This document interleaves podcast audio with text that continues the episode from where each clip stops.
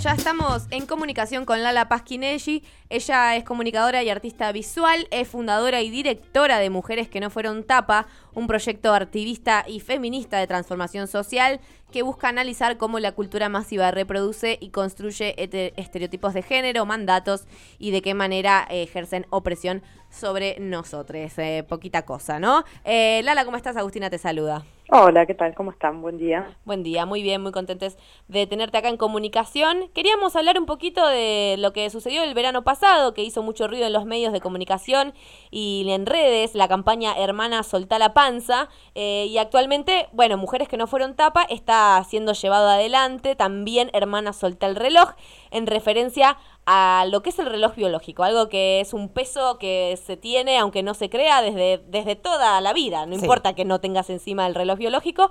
Quería, queríamos que nos cuentes un poco cuáles son las características que tuvo, qué resultados estás pudiendo ver. Eh, ¿De cuál de las dos campañas? Perdón, pues me preguntaste eh, por las dos y me perdí. No, no, hermana, soltá el reloj. Ah, eh, sí, bueno, hermana, soltá el reloj, más que tener que ver con el reloj biológico, tiene que ver con, en general, el paso del tiempo en la vida de las mujeres y cómo las mujeres desaparecemos de la representación en la cultura a partir de los 30, 35 años, ¿no? Volvemos a aparecer a los 80 como abuelitas, viejitas y tal, pero si no en general no protagonizamos historias, no nos pasan cosas importantes, no aparecemos las mujeres 40, 45, 50, 60 en protagonizando películas, teniendo historias, eh, no sé, teniendo vidas, estando vivas queríamos poner en cuestión eso y queríamos poner en cuestión este modelo que dice que siendo mujeres, antes de los 30 tenés que haber conseguido todos estos, toda esta lista de cosas que son más o menos estar buena, digamos, ¿no? O sea, encajar en el ideal de belleza para conseguir una pareja, para rápidamente tener hijos, para antes casarte, ir a la universidad, recibirte, tener un trabajo, tener una casa, un auto, un perro, irte de viaje, todo esto antes de los 30, 35 años, y si no, medio que fracasaste, ¿no? Mm. Como mujer, digamos, no sos una buena mujer, una mujer como debe ser, y además, bueno, obvio, ¿no? Tenés que ser buena madre, buena esposa, ¿no? Abnegada, todo esto que, que sabemos cómo, cómo cada uno de estos mandatos, digamos, adentro tiene un montón de otras obligaciones. Sí. Entonces queríamos abrir la conversación sobre eso y, y también hablar de las consecuencias de estas presiones, ¿no? Bueno, más allá de cómo nos rompe física y psíquicamente, ¿no? Digo, porque pone en tensión nuestra salud física y mental muchas veces, eh, porque no tiene una dimensión humana poder hacer todo esto en ese tan corto periodo de tiempo, hacerlo bien y además que eso nos haga felices, o sea, no, tiene ningún sentido. Eh, aparte de eso, por eso las consecuencias ¿no? de esta presión por tener pareja tan jóvenes y eh, casarnos, porque si no se nos pasa el tren y nunca más vamos a tener pareja y nunca... ¿no? El relato simbólico de la vida de las mujeres dice eso, si no, si no te casaste entre los 30, bueno, ya medio que, digamos, quedas para vestir santos y, y sos una solterona, ¿no? Sí, además... cosas que presionan un montón. Sí, no, además, eh, digamos, es verdad, está como el mito de los 30, pero hasta que llegas a los 30, o sea, necesitas planificar durante mucho tiempo para de repente poder llegar a ese objetivo. Es algo que está operando desde que una es muy chiquita realmente. Sí, y además de planificar, digamos, el punto de ¿tiene sentido? O sea, esto es así, si hacemos todo esto, eh, vamos a ser felices, la vida va a ser hermosa, eh, todo nos va a reír, ¿no? Digamos, en realidad, la historia no contada de las mujeres es que justamente recién cuando todo eso pasó, eh, recién cuando nos damos cuenta de que todo eso era mentira, o que parte de eso era mentira, que esos relatos Disney no, no son la vida, eh, te empezás a liberar de esos mandatos, empezás a tomar las riendas de tu vida, a poner a jugar tu deseo y hacer lo que realmente te interesa hacer con tu vida si tenés la posibilidad, ¿no? Entonces, pero eso nadie lo cuenta lo que se cuenta es el otro relato. Todas las películas que vimos, eh, la mayoría de las películas que vimos terminan con la, la, chica en el altar, con el, con el flaco casándose o con el pibito que nace, digamos, ¿no? Ese es el final feliz de la película. Sí, totalmente. Después, ¿qué pasa, no? Eh, entonces, eh, y Lala, te queríamos preguntar cuáles fueron un poco los resultados que se arrojaron de las distintas encuestas que ustedes fueron haciendo a, a entiendo, muchas mujeres. Bueno, hicimos una encuesta grande que involucró a 10.700 mujeres de todo el país y el 10% respondió de otros países.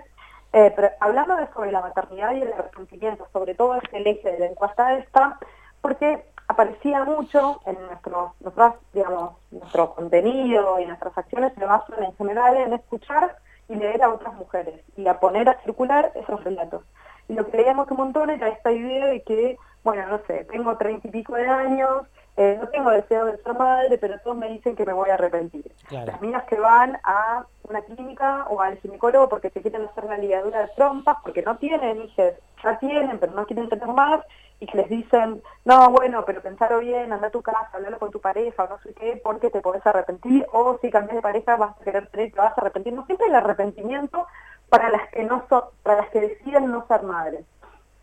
Nunca del otro lado, ¿no? Claro. la verdad es que eh, digamos, a mí a lo largo de estos años, construyendo espacios seguros, lo que me ha sucedido mucho más es que las mujeres que sienten que están en un espacio seguro y que pueden hablar con libertad y que son madres, se animan a decir que se arrepienten de ser madres. No que se arrepienten de ser madres porque no les gustan sus hijos, no les caen bien, sino porque las condiciones en las que son madres, en las que las mujeres maternamos, son condiciones de explotación para muchas. No digo para todas. Hay un grupo de mujeres con un montón de privilegios que pueden afrontar los cuidados, digamos, con, bueno, ¿no? Eso, pudiendo pagar eh, servicio doméstico, niñeras, jardines, maternales, cosas que, bueno, muchas no pueden pagar, ¿no? Digamos, estamos en un país profundamente empobrecido. Entonces, eso no es la realidad de la mayoría de las mujeres que tienen que cuidar y que muchas, además, ¿no? Digo, sabemos, la, mitad de las parejas se separan. Nosotros hicimos otra encuesta que decía que el 46% se ven separados después de tener hijos. Eh, entonces, es altamente probable que te quedes sola maternando. altísimamente probable, lo, lo, vemos a nuestro alrededor. Y la verdad es que los varones se arrepienten y se van, ¿no? Como nadie habla de arrepentimiento de los varones, y los varones se arrepienten y simplemente, chau, se fueron, se fueron de la casa. Y tampoco hay una condena social que, que también les haga sentir arrepentimiento, culpa, ¿no? Olvídate, no hay, porque imagínate que no hay una condena social para los que no pasan alimentos, para los que se desentienden de sus hijos, sé, o sea, de ninguna manera hay una condena social para eso, pero la presión de la maternidad y del cuidado de estas, estas mujeres que, bueno, que están maternando muchas eh, en estas condiciones, ¿no? En condiciones muy, muy, muy difíciles, y eso hace que muchas digan, bueno, sí, la verdad me arrepiento, amo a mis hijos, pero si yo sabía, si hubiera sabido que esto iba a ser mi vida, y no hubiera tenido hijos. Sí, o si no hubiera tenido todos estos mandatos encima, probablemente hubiera tomado otra decisión. Bueno, muchas también dicen eso y otras dicen, eh, aún teniendo las condiciones, y esto es como lo que más nos cuesta escuchar en general, es aún teniendo las condiciones, aún, eh, digamos, no, no, viviéndolo en condiciones de explotación, hubiera preferido no tener hijos. Porque bueno, hay un relato de la maternidad que supuestamente nos trae toda esta felicidad, ¿no? Que nos realiza, vamos a conocer el amor verdadero, el único amor, el amor más grande, ¿no? y bueno, la verdad es que muchas dicen, la verdad es que yo también tenía nada de amor mi vida, digamos.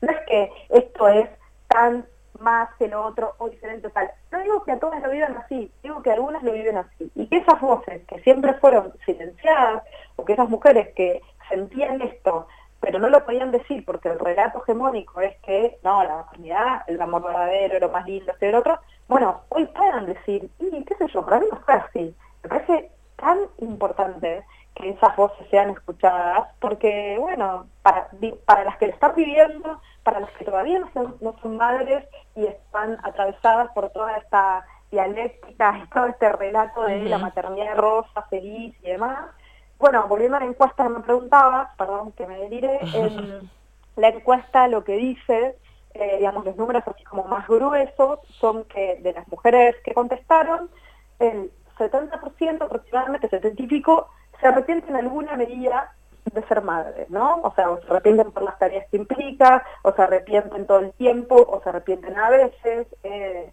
y, y las que no son madres, ¿no? O sea, contrapusimos estas dos preguntas, para las que no son madres, ¿te arrepentís de no ser madre? Y la verdad es que solo se arrepiente el 4 punto algo, 8, ponele, una cosa así, ¿no? O sea, es un número muy bajito, que para mí tiene mucho que ver con lo reflexionada que es la, decisión de ser madre, de no ser madre, y muchas veces lo poco reflexionada que es la decisión de serlo, ¿no? no digo que en todos los casos, pero la verdad es que vivimos en un país donde hay mucho embarazo adolescente, donde el mandato de maternidad, no solo en este país, ¿no? Digo, en general, eh, el mandato de maternidad, bueno, todavía es muy pregnante. Una de las preguntas era eh, sobre la decisión de ser madre y solo, digamos, el 51% dijo que había elegido y decidido ser madre y el resto fue por distintos motivos. Me quedé embarazada, nunca lo pensé, eh, bueno, el aborto no era legal, no sé, otras cosas, ¿no? Sí, total. Son números grandes. Eh, y un poco en la clave de lo que veníamos charlando antes, de, digamos esto de bueno de la maternidad, eh, las iniciativas que, tienen ahí desde todo lo que es eh, mujeres que no fueron tapa, eh, bueno las distintas que veníamos charlando, ¿qué impacto ves o ven más o menos que tienen en el público joven y adolescente que es el que tal vez está condicionado por esos estereotipos, pero aún no ha llegado tal vez, o sí, alguna parte sí obviamente, pero todavía no ha ejecutado o tiene la oportunidad de no ejecutar alguno de estos mandatos? ¿Ven que hay algún impacto ahí? Que, bueno, sí, o sea, eso lo podemos ver cuantitativamente, no cuali eh, perdón, cualitativamente, no cuantitativamente, ¿no? Porque eh, yo lo puedo ver a través de las historias o los testimonios que me llegan, no sé, de adolescentes que me dicen yo todavía no tengo ni en mente ser madre ni nada, pero me sirve un montón leer esto para eh, entender de qué se trata. Cuestionarlo. Sabía que la maternidad podía ser tan pesada o tan difícil. Bueno, esas cosas, ¿no? Y después las mujeres, digamos, más grandes, o bueno, ¿no? Entre 20 y pico y 30, esto de también, ¿no? O sea, la gratitud por revelar eh, bueno, esta otra, esta otra parte de la experiencia. Ni siquiera me gusta hablar del lado B, porque, digamos, la experiencia es completa. No es que hay un lado B eh, y hay un lado A. Es bueno, para muchas esta es el lado A, el B y el Z, digamos, ¿no? Em, entonces, eso nos pasa un montón y sobre todo cuando estuvimos hablando de todo esto, muchos testimonios que nos volvían de, bueno, tuve una conversación con mi pareja sobre la carga mental o sobre eh, el cuidado de los, de los hijos o lo que sea y decidimos tal cosa, o estoy probando con esto, otras que decidieron separarse y que nos escribieron para contarnos, eh, bueno, un montón de cosas, ¿no? Que, que para mí digamos, eh, bueno, a, mí me, me recontra emociona cuando llegan estos mensajes porque, mm, porque, bueno, habla de esto, ¿no? Como contándonos entre nosotras las historias, eh, hay algo que se abre, hay una conciencia que se alcanza y hay un empoderamiento también, porque vos empezás a elegir desde otro lugar, empezás a, a, bueno, a reconocer que quizás estás expuesta a violencias y que no te habías dado cuenta y que leyendo las historias de los otros quizás, pero para mí me está pasando esto también. Sí, puedes tomar una decisión a partir de ahí, o puedes empezar a reflexionar, o puedes buscar un espacio para hablar de eso, o qué sé yo, el tiempo de cada uno es el tiempo de cada una, ¿no? No todas eh, tomamos decisiones o pasamos a la acción las ideas en el mismo momento y de la misma manera y eso también, digamos, me parece que es clave. Total, y bueno, toda esta disputa de sentido que de sentido común que llevan adelante con mm. perspectiva de género lo hacen efectivamente a través del arte, ¿no? Eh, y para dar a conocer sus iniciativas y para tratar de también de, de hacer llegada a eso. ¿Cómo te parece que el arte es fundamental para, para transformar y como una herramienta? Y bueno, digamos, para mí eh, todas estas cosas que yo hago son acciones artísticas y, y tienen que ver con esto, con, bueno, eh, hablar desde un lugar que quizás, digamos, no es en la teoría, no es, eh, bueno, bajarte línea y decirte cómo tenés que vivir, sino simplemente es exponerte a, una idea, por ejemplo, en este caso, digamos, el recurso que, que, que elegimos nosotras las historias de las otras mujeres, porque bueno, ahí también hay un objetivo esto que es muy importante, que es dejar de ser habladas eh, y empezar a hablar, ¿no? O sea, leernos entre nosotras, construir entre nosotras nuestras propias pedagogías para el cuidado, digo, para el autocuidado, ¿no? Para el cuidado entre nosotras, para el cuidado hacia nosotras mismas. Eh, a mí me parece que, digamos, hay algo ahí que es apelar a la sensibilidad, apelar a la, a la emoción de cada una que, bueno, que es lo, en lo que nosotras creemos, digamos, ¿no? Totalmente. No quiere decir que no haya teoría atrás, sino que, bueno, el recurso que nosotras elegimos es este. Totalmente. Te agradecemos un montón, Lala. Eh, les recordamos a todos nuestros oyentes, el Instagram de Mujeres que no fueron tapa es arroba mujeres que no fueron tapa y el Instagram de Lala es arroba Lala Pasquinelli, ¿no? Sí, sí, pero bueno, todo sucede en el Instagram de Mujeres que no fueron tapa y también en nuestra web que es mujeres Buenísimo, muchas gracias Lala, te mandamos un beso enorme. Gracias, adiós.